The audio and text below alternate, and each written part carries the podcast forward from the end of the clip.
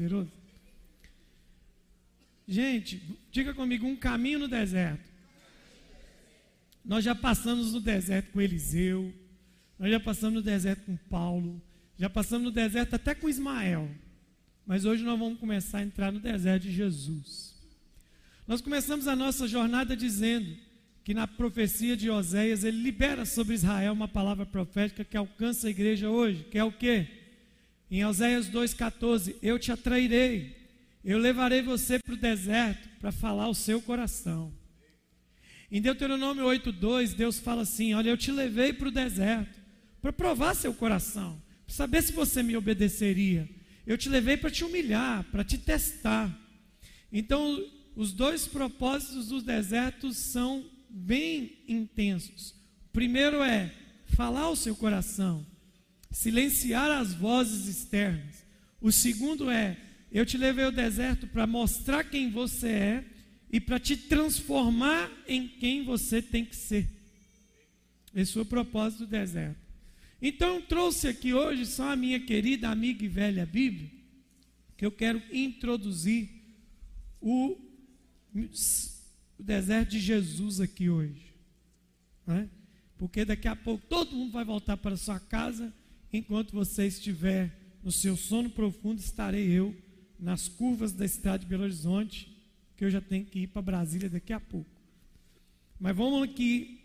Eu, eu, eu quero ver se eu consigo concluir o deserto de Jesus em três segundas-feiras. São poucas semanas. Mas hoje eu queria começar só abrindo sua mente para alguma coisa aqui sobre o deserto de Jesus. Vamos lá? Mateus capítulo 3, verso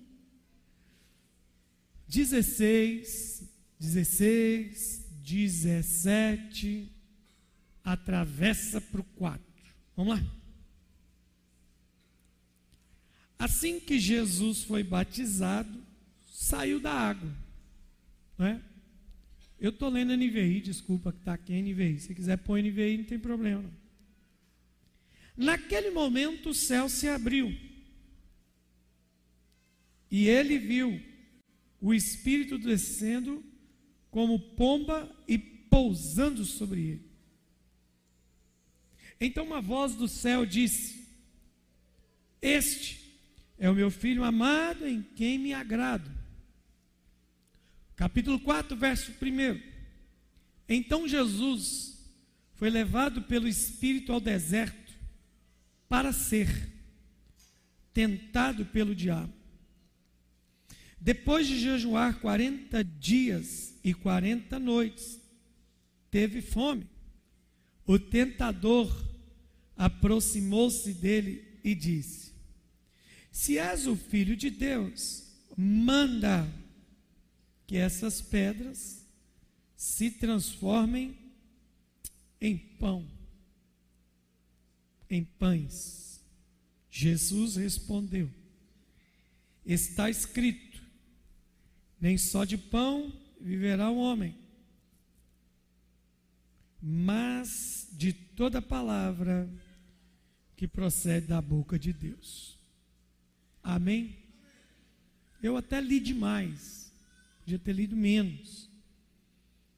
Mas eu quero que a gente comece a aprender algumas coisas, não para o lado ruim da palavra, mas nós precisamos aprender. Eu tenho tentado ensinar vocês isso de uma forma bem simples e direta, ruminar as coisas. Mastigar mesmo. Não é? Mastigar uma coisa de cada vez, receber processar e então avançar. Então vamos só olhar para o texto e tentar ver o que, que o texto, dois mil anos depois, está falando conosco aqui agora. Mateus, apóstolo Mateus, escrevendo seu evangelho, narrando o início do ministério de Jesus.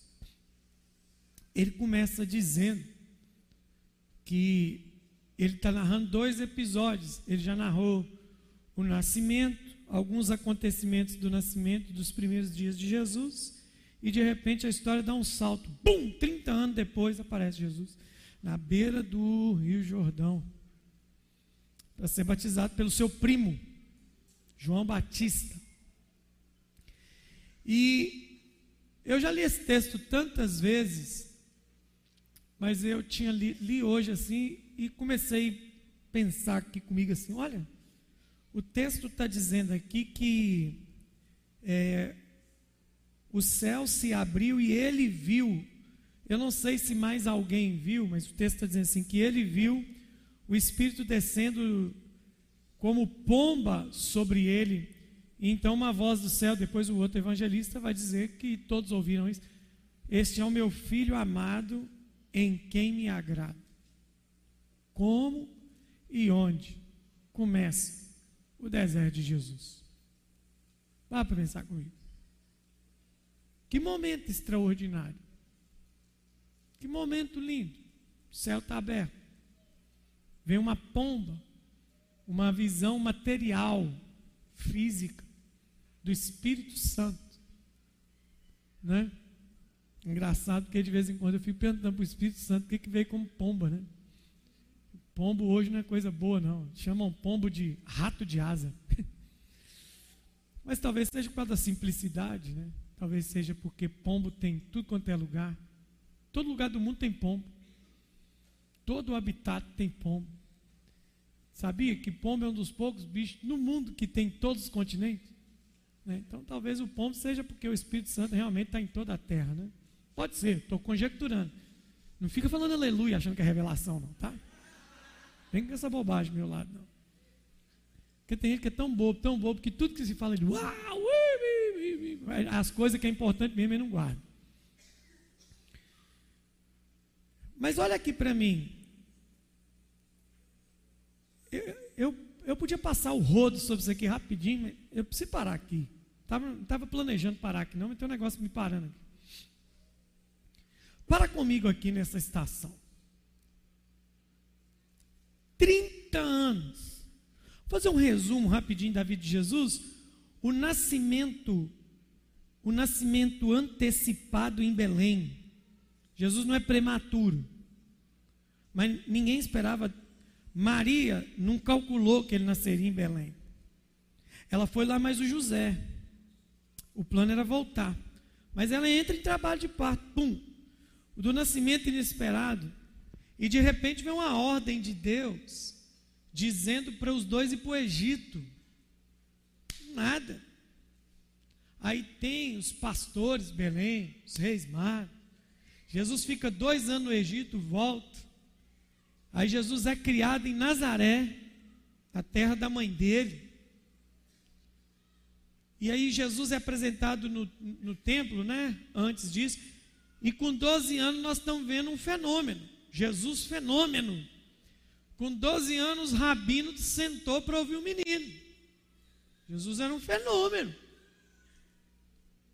Imagina você e eu no culto que Jesus está ensinando os rabinos.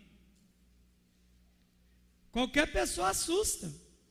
Eu nem sou rabino, sei quase nada que um rabino saiba. Mas imagina um menino de 12 anos entrando aqui dando aula para nós. Agora.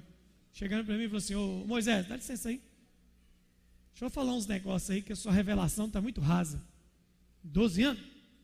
Todo mundo aqui vai assustar. E aí, sabe qual que é o problema? Todo mundo fala assim: você é um menino prodígio.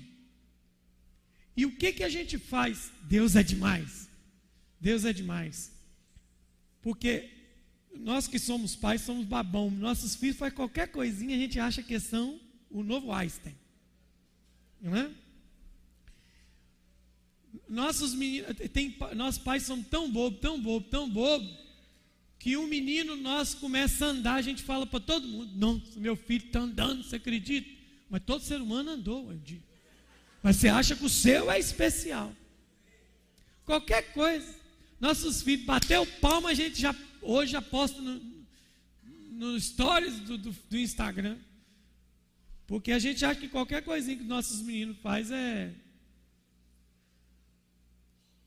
é o sobrenatural. Eu não sou muito dessa praia, não, portanto vocês não vê muitas coisas que os meus filhos fazem, porque eu, eu, eu acho que nossos filhos, eles não são para serem expostos. Eu vou te falar o que, que Deus fez com Jesus. O que, que Deus fez com Jesus? Eu não cheguei no deserto, não, vou chegar lá. 12 anos, fenômeno. Apareceu, família era grande, era caravana de Nazaré em Jerusalém. Esqueceram o menino, todo mundo achou que ele estava com o tio Zé, com o tio João.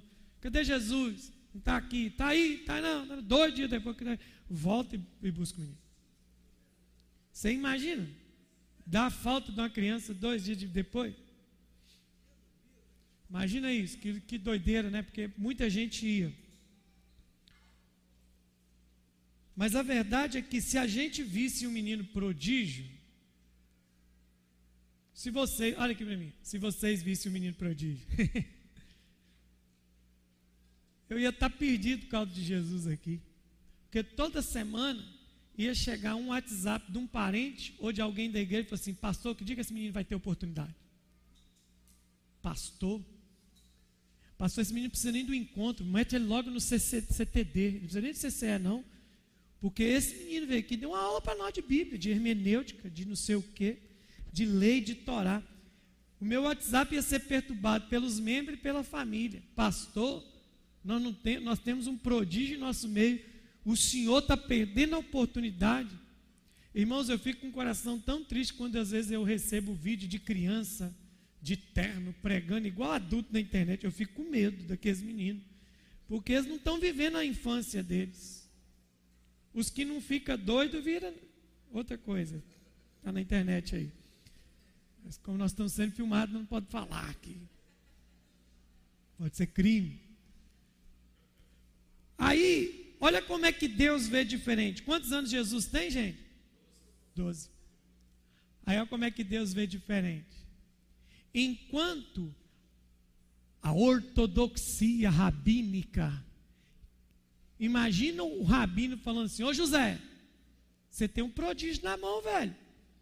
Deixa esse menino aqui com a gente. Ouviu falar da história do Samuel, que foi ofertado na casa de Siló e ficou com Samuel. Samuel no que se tornou. Ô irmão, se Samuel tivesse que se tornar o que tornou por causa da casa de Siló, o máximo que ele tornaria era um adúltero. Mas Samuel é outra coisa. Mas olha como é que Deus vê as coisas diferentes. Imagina como é que foi a perturbação. Imagina os rabinos falando: cadê aquele menino? Que menino que sentou aqui e ensinou a gente. Aí quando, quando todo mundo pensa que aos 12 anos Jesus vai estourar, vem o pai e esconde ele por mais 18. Sabe por quê? Porque o pai está preocupado com a manifestação na hora correta. A preocupação de Deus é outra. Jesus aparece e some. 30 anos ele aparece de novo na narrativa bíblica. Aí, o João Batista solta uma que escandaliza meio mundo. Por quê? João Batista é profeta. E quando ele está vindo, ele fala assim: Olha aí, ó, eis aí o Cordeiro de Deus que tira o pecado do mundo. Irmãos, eu imagino que essa fala de João Batista deu uma maior confusão. Imagina a fusaca que deu. Porque nós estamos falando de uma comunidade que acha que perdão de pecado era por meio do ritual do templo. E aí o João Batista está dentro do templo, está na beira do rio e está dizendo assim: está vindo aí um cordeiro que vai resolver o problema do mundo, ele vai tirar o pecado do mundo. Então quem está falando é João Batista, não é qualquer um, é o cara mais famoso da região da, da Judéia ali naquele momento, da Galiléia, né? E aí ele está na beirada do Rio Jordão, famosaço, famosaço denunciar pecado, pregar o rei. Ele é a cana que está ali, que não vai ser quebrado, mas ele é, o, ele é o que prepara o caminho. Então imagina, do nada chega um jovem de 30 anos, o pastor de 30 anos e 6 meses que está pregando ali, dizendo assim: ó, olha ele aí. E de repente, todo mundo que está ali ouve o João Batista dizendo assim: eu não sou digno de desatar a sandália do seu pé. Você vem a mim para te batizar? Imagina todo mundo olhando. Quem que esse cara? De onde que ele vem? De onde esse camarada é? Quem é esse? Porque o João, que pega para chuchu, que está arrebentando com a ortodoxia aí, que está quebrando com a comunidade rabínica, denunciando pecado até de governante. De repente ele está falando que esse cara é maior do que ele. Como é que ele é maior do que João e a gente nunca ouviu falar? E Jesus falou: faz o trem, João, faz isso para que se cumpra toda a justiça.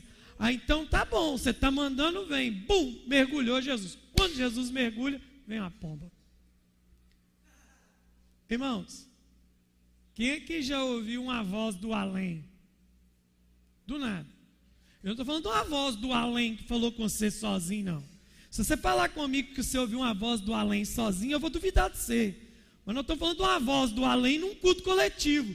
De repente, né, aquela voz do Cid Moreira brota lá do céu. Este é o meu filho amado. Porque todo mundo acha que a voz de Deus é igual a do Cid Moreira. Todo mundo ouviu um negócio desse. Se você estivesse nesse culto, o que, que você faria? Hã? Você já ia para unção do que? Cortador de cana. Ó, começava. Hã?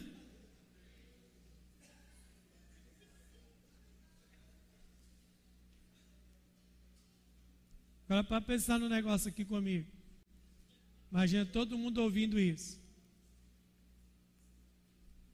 Jesus sai da água. E aí todo mundo está esperando, é agora, é agora, é agora. Jesus sai da água, o que, que acontece? Sai andando. Onde é que está indo? Oh. Gente, ele é o filho de Deus. Nós ouvimos aqui agora. E o filho de Deus está andando. E vai embora e some. Some da frente da família, some da frente do João, some da frente de todo mundo. E Mateus fala para nós onde é que ele foi. Ele foi para onde? Então preste atenção. O deserto de Jesus começou depois de um momento de glorificação. O deserto de Jesus. Porque você lembra que eu disse que na mente do crente o deserto parece uma punição de Deus, mas não é uma punição. O deserto é um lugar onde Deus vai nos promover para algo.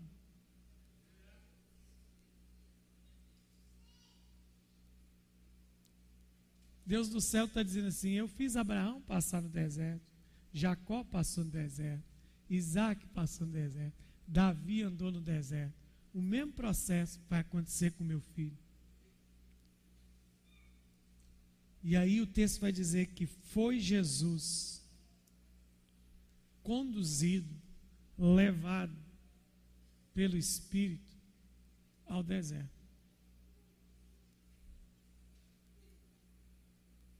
Para ser tentado. Então, quando começa o deserto de Jesus? Depois de um momento de glorificação. Depois de um momento de afirmação. Entende? Então veja bem, olha como é que é o modo de operar de Deus.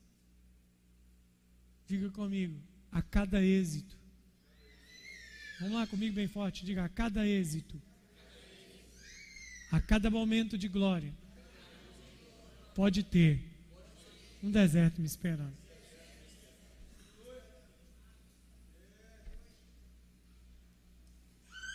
E por que que isso está acontecendo? O que que isso está acontecendo com Jesus? Pode acontecer com você, comigo, talvez já esteja acontecendo. Por quê? Eu preciso começar a fazer essas perguntas. Espera aí, Deus. Espera aí, Deus. Na hora de pegar o homem, imagina você sendo Jesus 30 anos, no anonimato, 30 anos, no desconhecimento, sabendo quem você é, sabendo qual obra você nasceu para fazer, sabendo de tudo isso. E o primeiro, e o primeiro palco de Jesus é o deserto. Sem ninguém. Sem ninguém. Sem nenhum olhar. Sem nada. Deserto.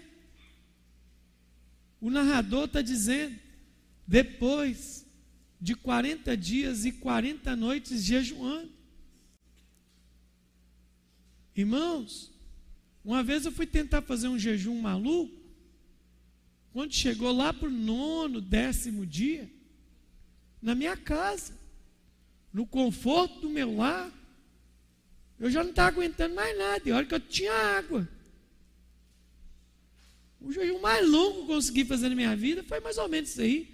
Não me lembro se foi nove ou dez dias direto na água. Fiquei quase doido, estava em estado de alucinação. Imagina no deserto. Coloquei na minha cabeça que eu ia fazer 40 dias de jejum. Uh, dó.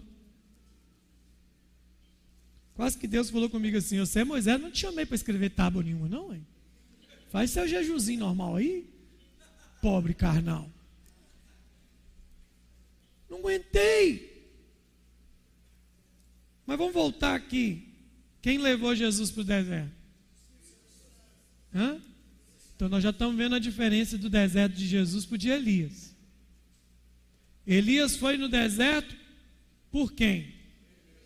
Conta própria. Então vamos, vamos separar aqui, vamos pegar Jesus e Elias na mesma tabela.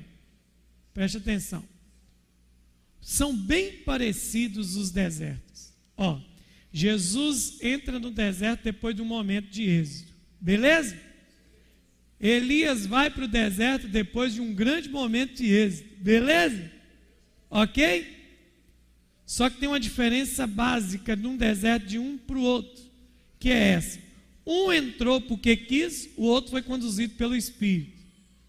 Mas tem uma outra coisa diferentinha aqui no deserto dos dois. Qual que é? A provisão antes. A provisão de Jesus vem no final. A provisão de Elias veio antes. E Elias usou a provisão que Deus deu para ir para um lugar que Deus não queria ele. O que, que a gente está fazendo com as nossas provisões? Caminhando para onde Deus não quer a gente? Você conhece alguém que caminhou para longe do destino de Deus por causa da provisão do que o próprio Deus deu? Filho pródigo é um. O pai provisionou para ele, ele ó, saiu fora da casa do pai. Então, assim, aí Elias tem que voltar. E aí a gente já falou deserto Elias. Mas olha o deserto de, de Jesus. Diga comigo assim: o deserto de Jesus começa depois de um grande momento de glória. Como é que foi a RCE, meu irmão? Foi gloriosa. Xiii. Pode ser que tenha um deserto esperando a gente na terça-feira. Mas não tem problema. Porque se o Espírito que está me levando é a melhor coisa que tem, eu prefiro um milhão de vezes o deserto que o Espírito me leva do que o paraíso patrocinado pelo diabo.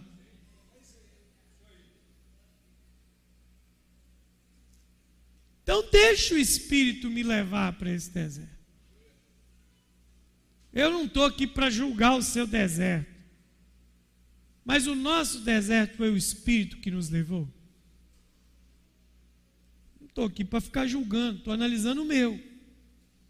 Se o meu é eu que entrei nele, eu mesmo vou ter que voltar. Nessas próprias perninhas.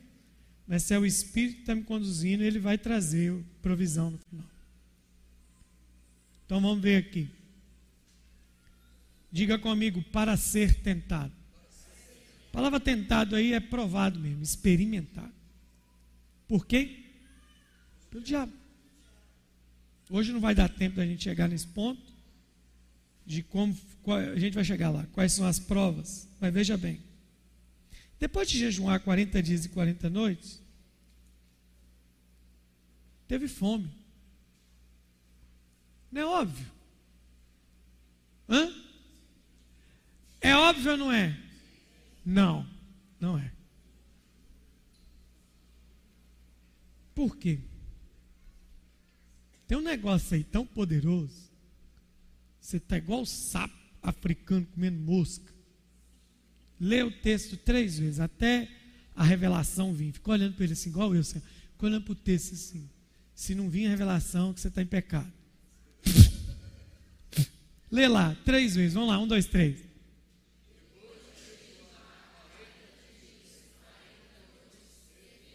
De novo.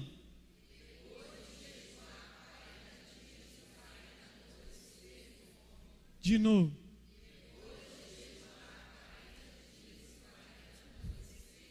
O que, que você viu ali? O que, que você viu ali? Nada. Vamos lá. Vamos lá. Primeiro, uma colocação biológica científica.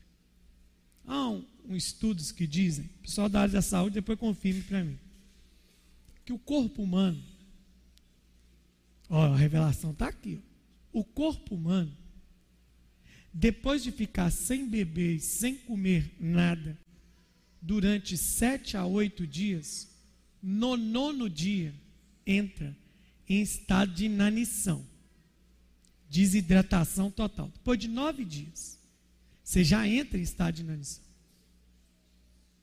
É complicadíssimo. Vamos lá, onde está a revelação? Você vai voltar no texto. Quem aqui já passou um dia sem comer não deu tempo de comer, não deu tempo de almoçar, não deu tempo de nada, seu dia foi tão corrido, você passou o dia sem comer nada. Levanta a mão. Como é que você chegou em casa? Como é que você chegou em casa? Tremendo. Se você virou água gelada em cima, é pior ainda. Sua pressão pode baixar do nada. Quem já passou por isso? Quanto tempo sem comer? Lê o texto agora. Um, dois, três, vai.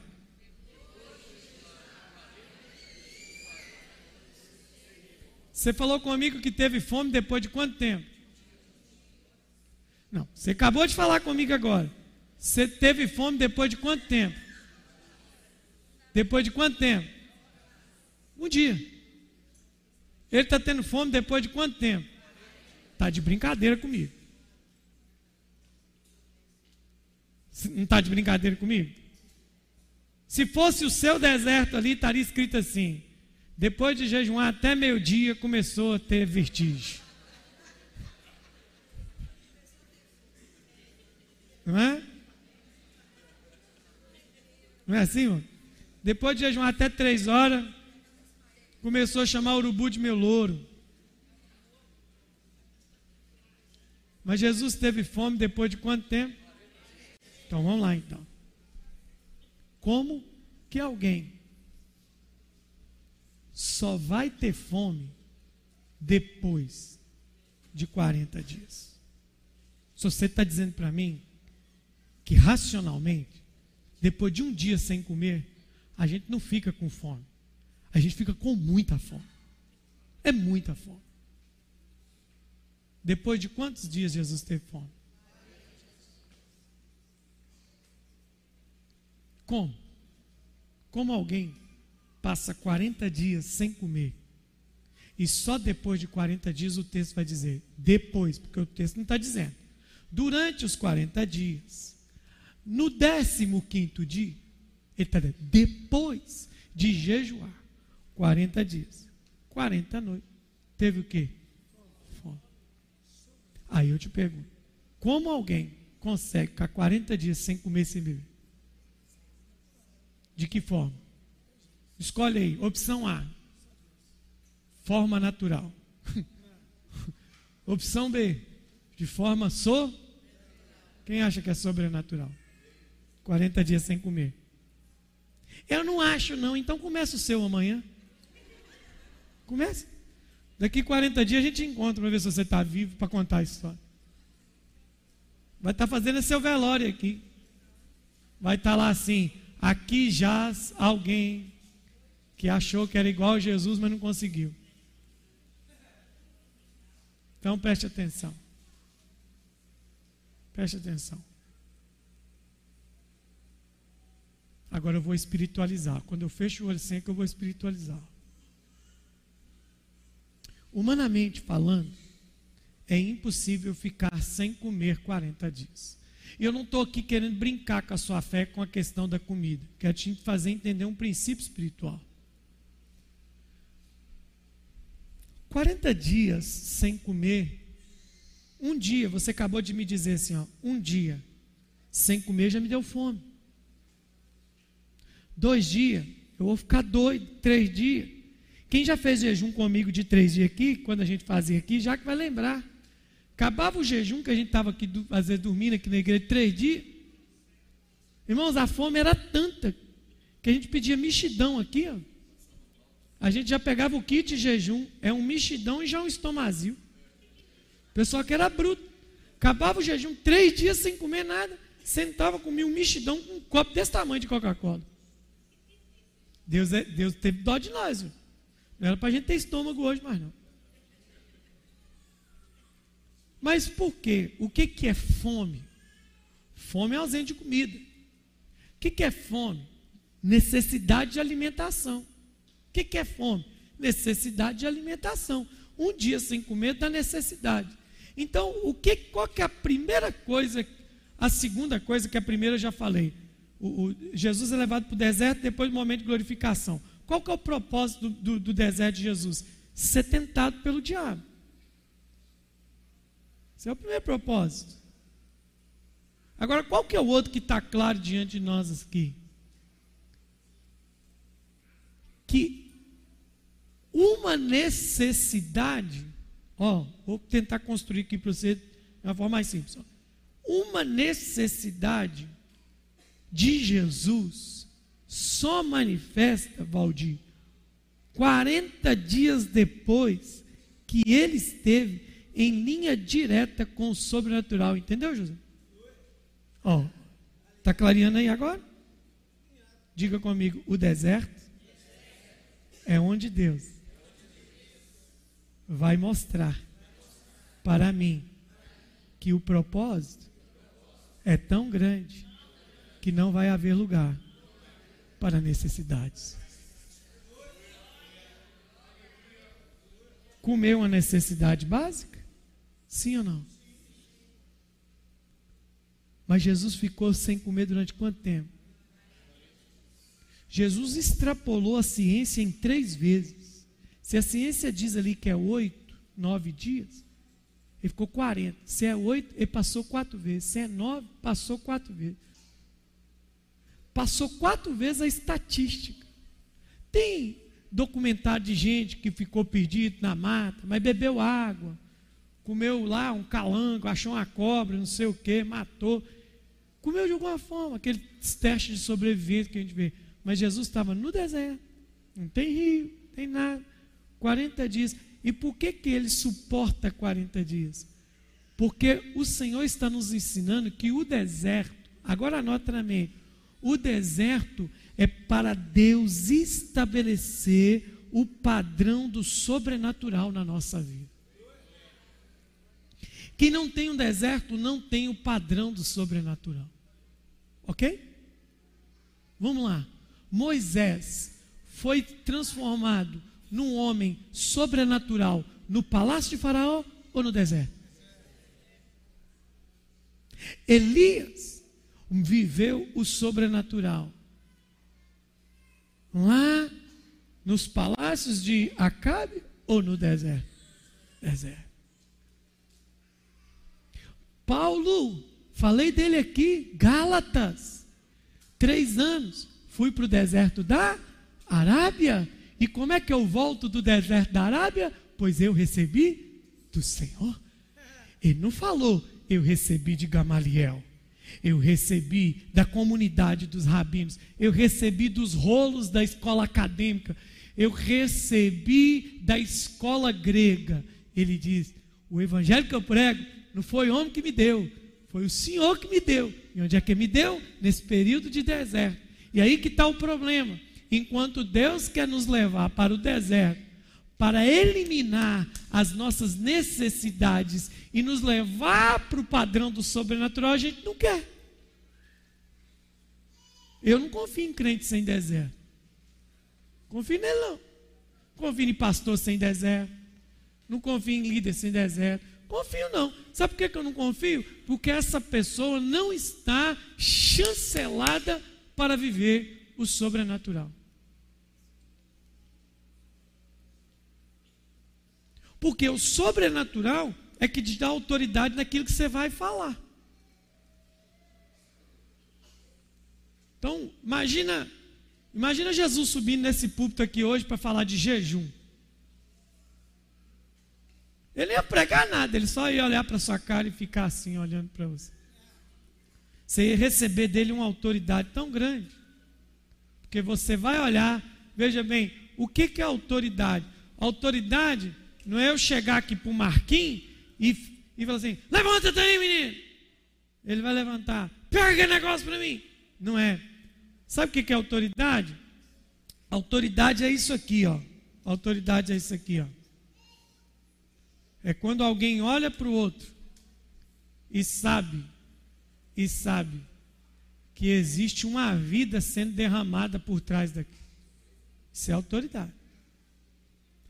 A gente às vezes acha que autoridade é, é, são coisas que, nós, que não são autoridade.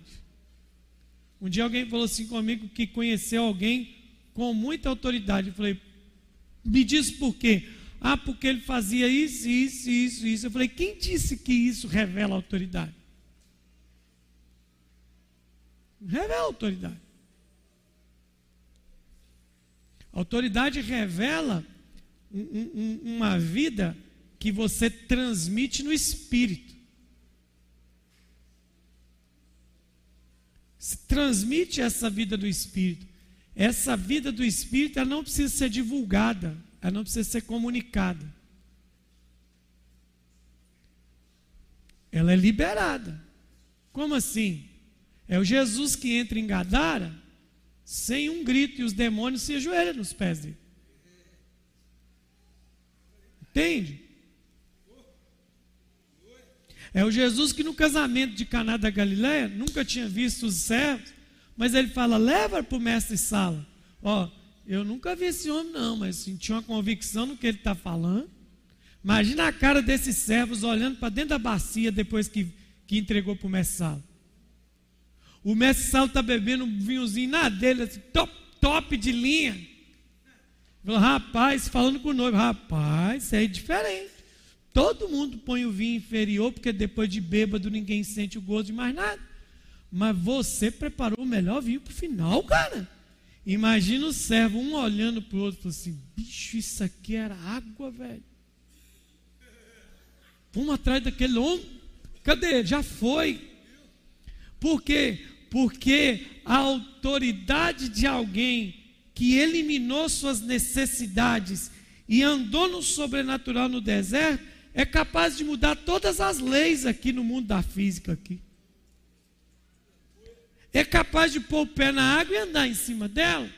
É capaz de pisar em serpente, escorpião e não sofrer dano algum. Mas isso começa num deserto, onde o quê? Onde nós vemos um Jesus que depois de um prazo surreal, é que o texto vai dizer: teve fome. Eu não estou aqui hoje para te dizer nada mais, nada menos, que o deserto que Deus está nos levando é para que nós experimentemos de um sustento sobrenatural. É para a gente elevar o padrão da sobrenaturalidade na nossa vida. Palanone, semana passada, disse a mim e o pastor Israel: ele disse assim: vocês precisam guardar uma coisa. A convenção está vindo aí. Nós vamos falar de oração, mas eu vou falar uma coisa para vocês. Quem entra no caminho da oração está entrando num caminho sem volta. Ele não pode mais voltar. Por quê? Porque é 880. Quando Jesus sai do Jordão e ele olha para trás e pega aquele caminho, Douglas, do deserto, ele sabe, aquela vida que eu estou deixando ali, eu não vou voltar nela mais, porque depois que eu sair desse deserto, eu vou entrar na reta final do que o Pai me gerou para fazer. Mas olha para mim, meu irmão. Qual que é o nosso problema? O que que milita contra o espírito? A carne. O que que nos separa do nosso Deus? Pecado. E o que, que é pecado? Eu vou te dar uma, uma concepção simples de pecado, seja ele moral, intelectual, expressado ou sentido.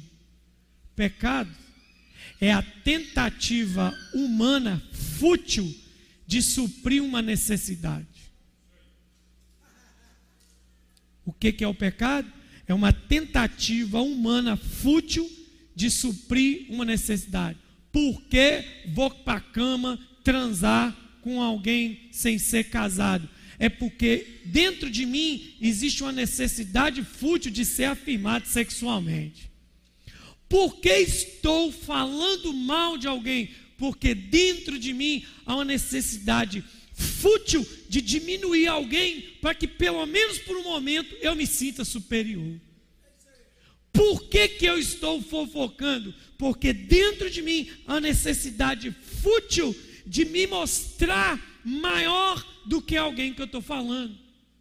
Por que, que eu minto? Porque dentro de mim existe uma necessidade fútil de omitir algo que é verdade sobre mim, mas não quero que ninguém saiba. Então eu minto para que eu me pareça melhor. Então o que é a mentira? É a necessidade fútil de mostrar uma imagem que eu não sou.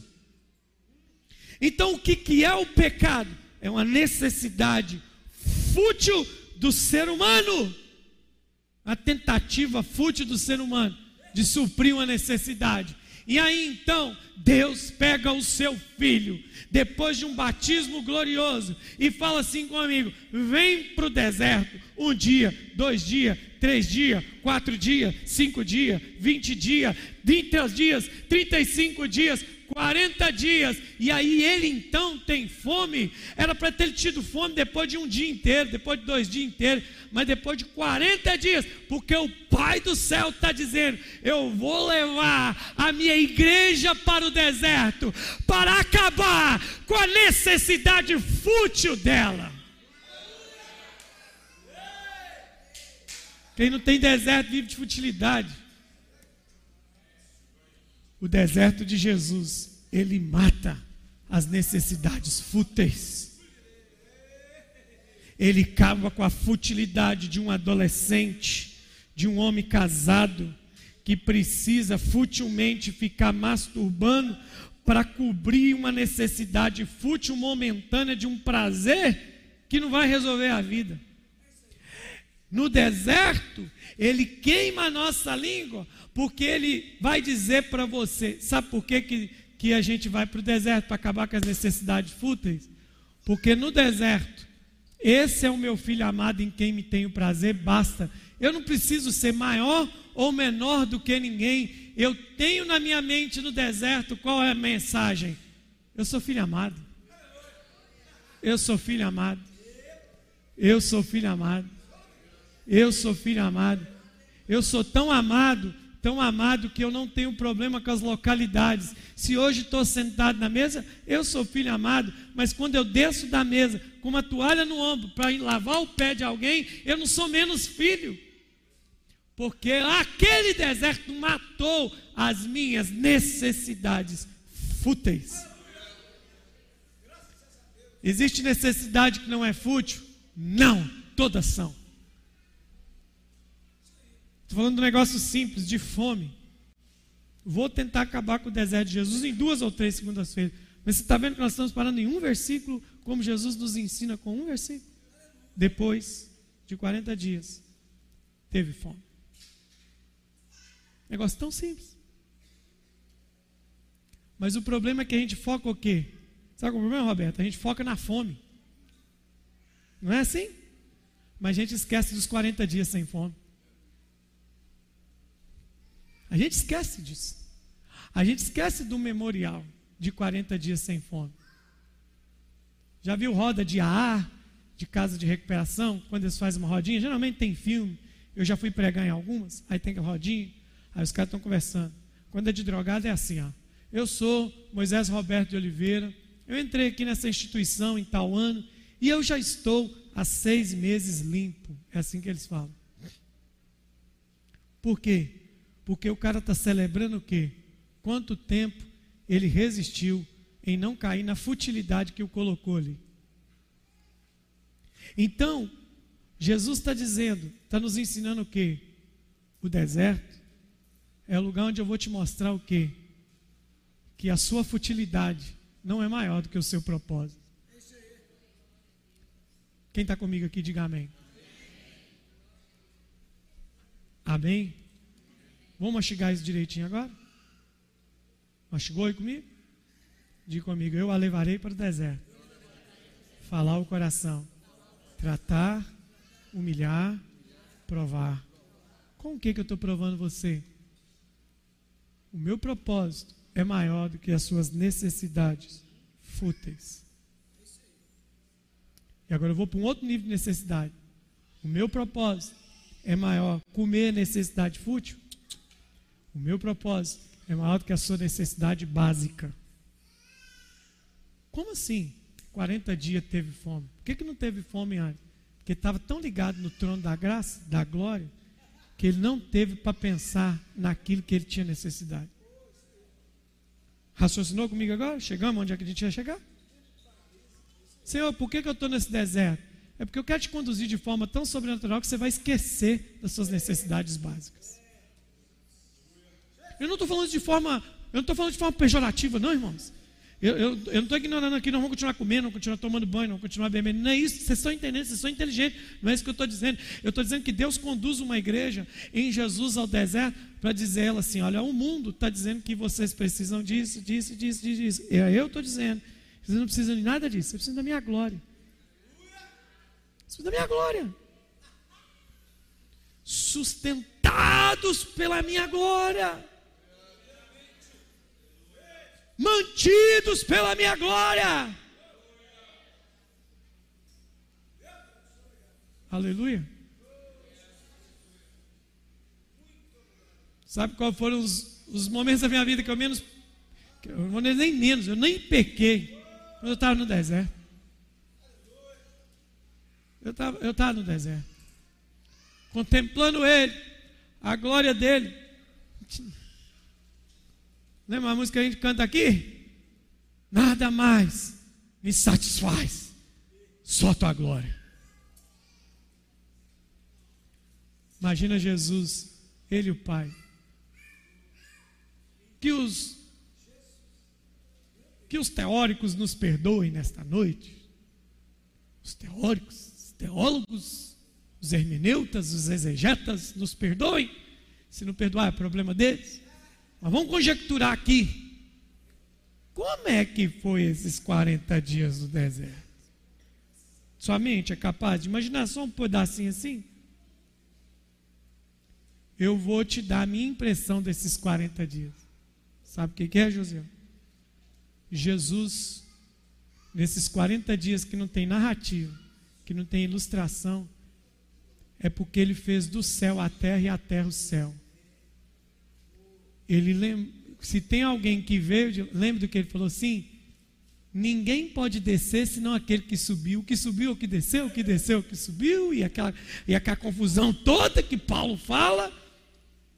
Mas aí, Jesus está lá com o Pai, diante da glória, 40 dias. Aí de repente o pai fala assim: Filhão, acabou, acabou. Ai, que fome, rapaz. Pegou aí? Pegou, pegou comigo? Pegou comigo? Vou repetir para você receber no seu espírito. 40 dias diante da glória, falando com o Pai, traçando a geografia do seu ministério, recebendo as bem-aventuranças, recebendo a força para o sacrifício, recebendo tudo aquilo do Pai aqui na terra que viveria durante três anos. Aí ele está diante do Pai, vislumbrando essa glória, e de repente, de repente, Filhão, fechou? Fechou. Então tá bom. Volta para lá de novo. Ai que fome.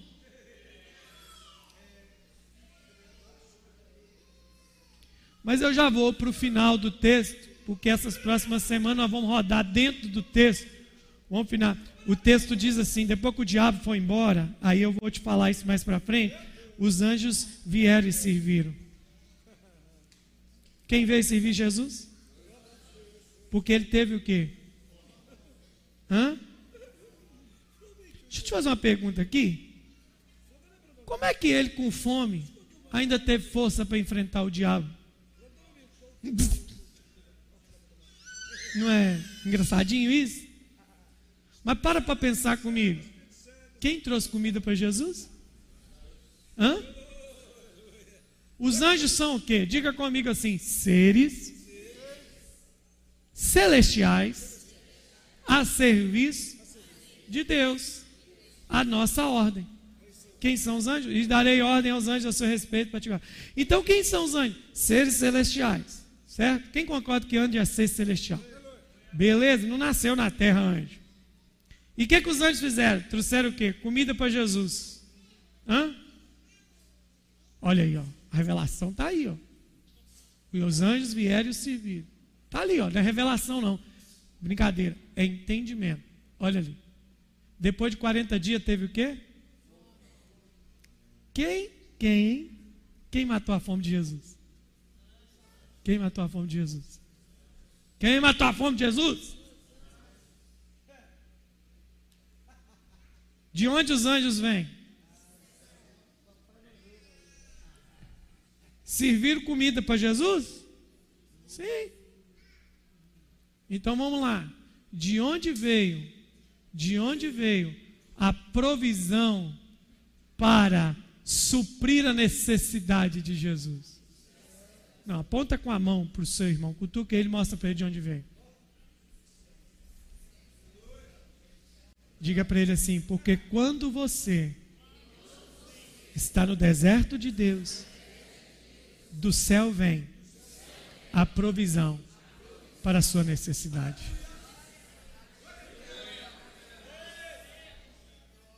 Aleluia! Aleluia!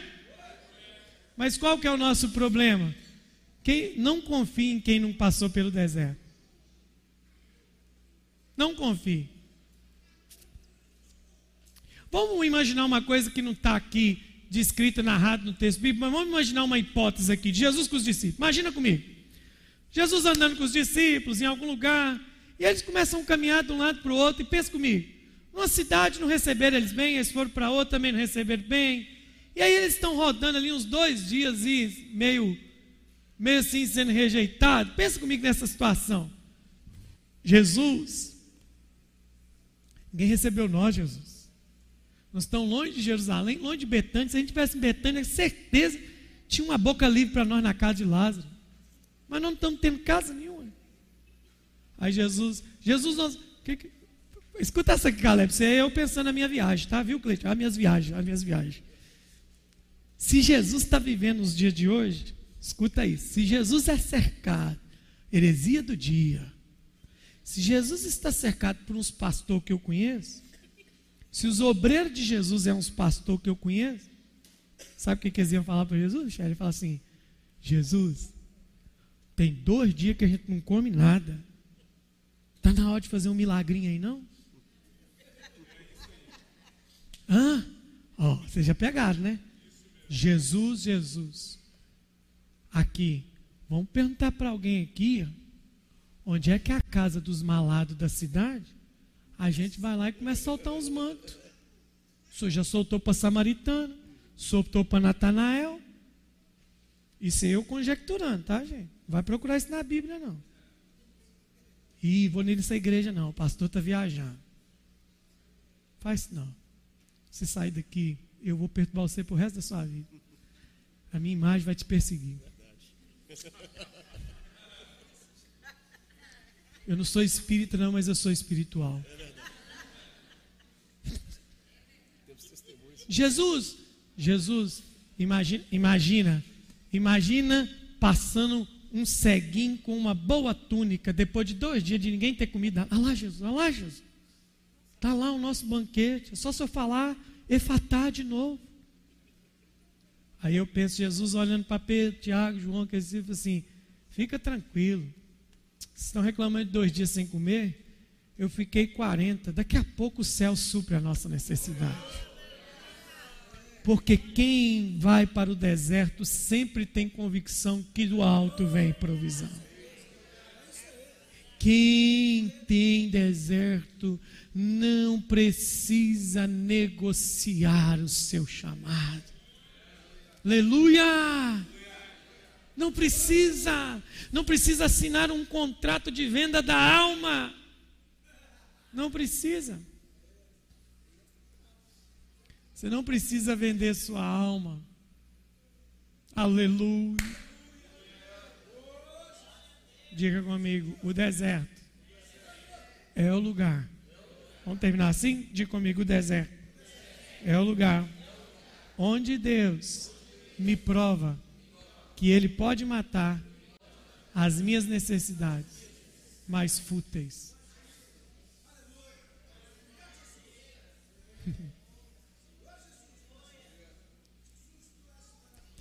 Ela não está aqui hoje, não, mas eu vou dar um exemplo claro. Ela podia estar tá aqui hoje. Uma pessoa que é um grande exemplo, um dos grandes exemplos que eu tenho nessa casa.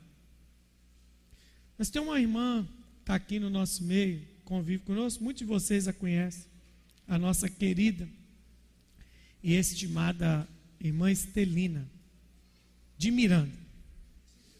Ela já passou os seus 80 anos, já, já? Já passou dos 80. Bom, essa casa vai fazer esse ano 48 anos. 48 anos essa casa está fazendo essa cidade. Então, vamos supor, eu não sei quantos anos a Estelinha tem, mas se ela tiver aí com seus 86, 84, é muito. Mas Estelina veio para essa casa em 74. 48 anos atrás. Então, mais da metade da vida dela, ela passou aqui. Ela veio para cá com trinta e tantos anos, já chegando ali nos 40. Mas Telina veio para essa casa com, uma grande, com um grande dilema. Qual foi o grande dilema dela? Eu, é até bom não estar aqui, que eu estou falando dela. Se ela estivesse aqui, ela está com vergonha já. Olha como é que o deserto faz com uma pessoa, e eu termino com esse testemunho dela. Ela vem com um grande dilema. Qual que é o grande dilema? Eu não sei se ela tem, agora, se alguém lhe lembrar, se ela tem dois ou três filhos. E a irmã Estelina ficou viúva aos 28 anos de idade. Viúva. Viúva. Viúva. Viuvez é, o, é a principal concreta chancela de Deus para alguém que pode contrair novo casamento. Essa aí não tem dúvida. Ah, queria casar de novo, sou viúvo. Fechou, vai embora. Tem problema, tem questionamento. Ela viúva. Chega aqui nessa casa com trinta e poucos anos, com aspirações, com filhos pequenos, perdeu o seu marido, tendo que trabalhar na, na área da saúde. Eu estou te falando que eu conversei isso com ela, muito tempo atrás, sentada aqui numa oração de manhã. Ela ficou um tempo comigo. Eu falei: Fica aqui, contar a história da senhora. Já tem tempo. E ela me falou um negócio naquele dia que ela, ela pregou uma das mensagens mais violentas que alguém pode ter pregado para mim. Não era uma convenção, não era um culto, era um papo. E nesse papo eu perguntei, mas Marceline, me conta aqui, eu nunca conversei com a senhora, me conta como é que é essa história. Ela contou, o marido morreu, o menino ficou pequeno. Mas a senhora vigorosa, nova, e a senhora com os meninos. O que, que a senhora arrumou da vida, senhora? A senhora decidiu não ter mais ninguém tal. E ela virou assim: Ô oh, meu filho, ela lê com muita dificuldade, escreve com muita dificuldade. É o que nós chamamos de semi-analfabeta. Lê com muita dificuldade, escreve o seu nome. Ela falou assim: Ô oh, meu filho, é, você está querendo saber por que, que eu não casei de novo, né? Ela falou assim: na verdade, todo mundo engana comigo. Falei: é? Por quê? Eu casei de novo.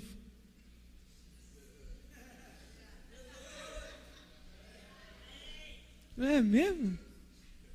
Falou assim: o problema, meu filho,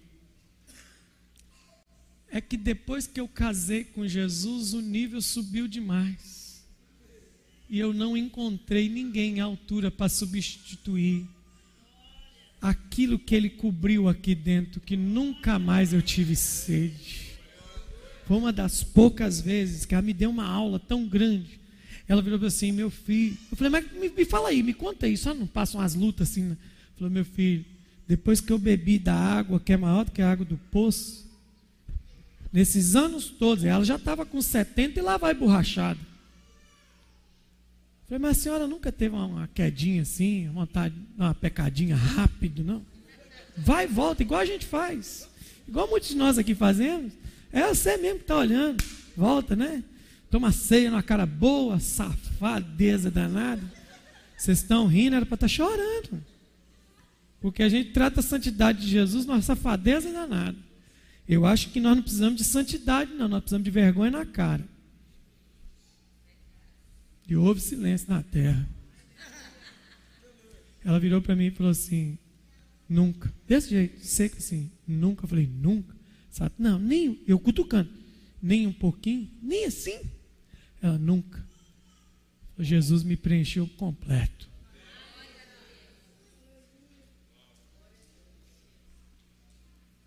Eu vou terminar, que eu estou ameaçando terminar, tem uma hora. A minha oração é que agora, agora, agora, nesse exato momento, você entre, entre agora na sua vida, em todas as áreas, espiritual, moral, financeira, emocional, todas as áreas, agora, nesse exato momento. Receba isso na sua vida. Que você entre nos 40 dias de Jesus. Você não tem fome? Você não tem sede? Você não tem mais nada? Você só tem a glória de Deus. Você só tem a glória de Deus. Olhando para Ele, contemplando. Está com fome, Felipe? Não, eu estou vendo Ele. Está com sede? Não, eu estou vendo Ele. Está com vontade de falar de alguém só dele. Está com vontade de abraçar alguém, não só Ele. Está com vontade de mentir, não, Ele é a verdade, é impossível mentir olhando para Ele. Que essa casa viva os 40 dias Sabe por quê? Porque na rota de Deus não é 40 dias cronológico, que a sua vida entre nesse ciclo de 40 dias sobrenatural de Deus, que não haja sede, não haja fome, não haja nada. Aleluia. Diga comigo, o deserto não gera necessidade. Ele acaba com a necessidade. Feche os seus olhos onde você está. Deixa o Espírito fazer o que ele tem que fazer.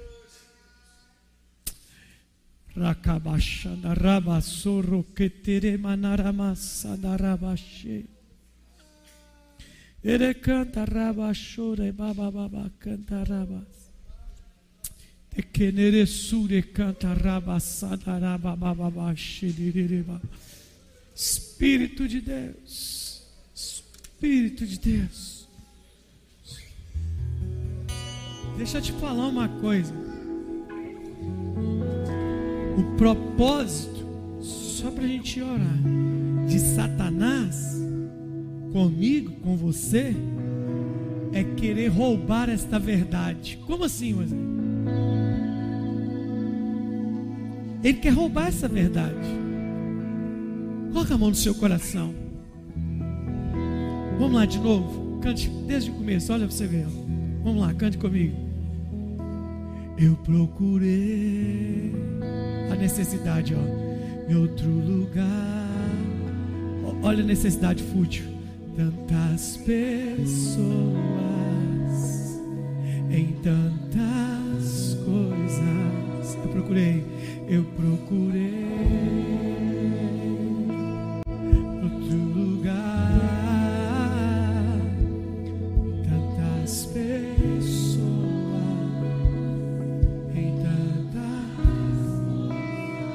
Aí você já sabe a resposta. Você procurou. Sabe por quê? Porque Satanás quer colocar a gente num ciclo vicioso de necessidades fúteis de vida: dinheiro, reconhecimento, fama, aplauso, sexo e, e, e, e prazer, seja em qualquer nível. E a gente vai ficar rodando. Até que um dia Deus pega a gente e fala assim: Foi batizado? Foi. Então vem comigo, filhão. Eu vou te levar para o deserto. Mas quanto tempo eu vou ficar lá? Ah, deixa eu te mostrar algumas coisas. E aí, quanto tempo passou, pai? 40 dias. Mas eu não tive nem fome e nem sede nesses 40 dias. É isso mesmo. Eu te trouxe para cá para te ensinar uma coisa. Quando você está comigo, o resto para. O resto para. Eu vou te conduzir. Eu vou te conduzir. Uh! Aí, sabe, Sabe, sabe aquela necessidade do reconhecimento? Sabe aquela necessidade do prazer? Sabe aquela necessidade é, da afirmação? Sabe aquela necessidade do sucesso? Sabe aquela segurança que a profissão prometeu te dar, nunca te deu? Sabe aquele, aquele sucesso que o diploma nunca vai te dar? Quando você concluir a faculdade, você vai descobrir que é só o começo. Você vai descobrir que você pode ser o mega ultra power, o que no mundo não vai te satisfazer. Vem comigo para o deserto. Vem comigo para o deserto que eu vou te mostrar uma coisa. Durante 40 dias, você não vai ter fome, você não vai ter sede.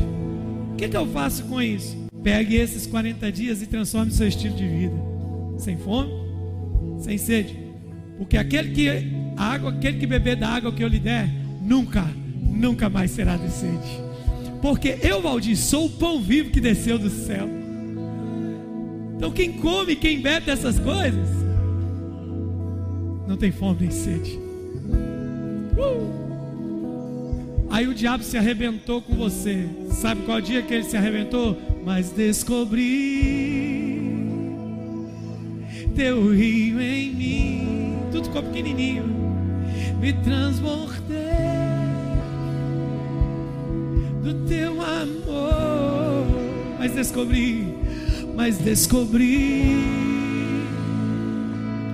teu rio em mim.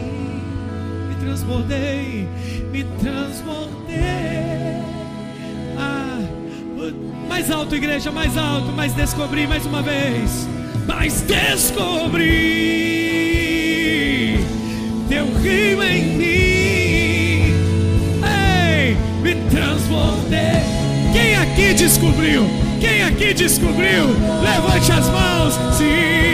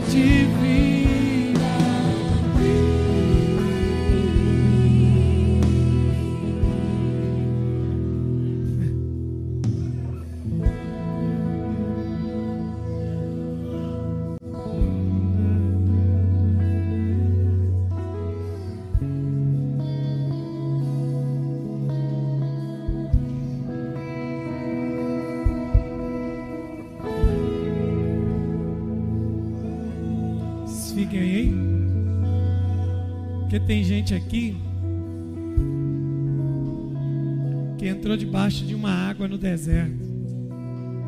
Ele descobriu um rio. Então você que quer entrar nessa rota sobrenatural de 40 dias, é no sobrenatural, não estou falando de dias cronológicos, que sua vida se torne 40 dias de Jesus, sem fome, sem sede. O deserto é o lugar onde Deus esmaga nossas necessidades mais básicas e fúteis e diz para a gente: Eu sou o seu sustento. Aqui você depende só de mim. Aqui, aqui eu sou aquilo que você precisa. É simples demais.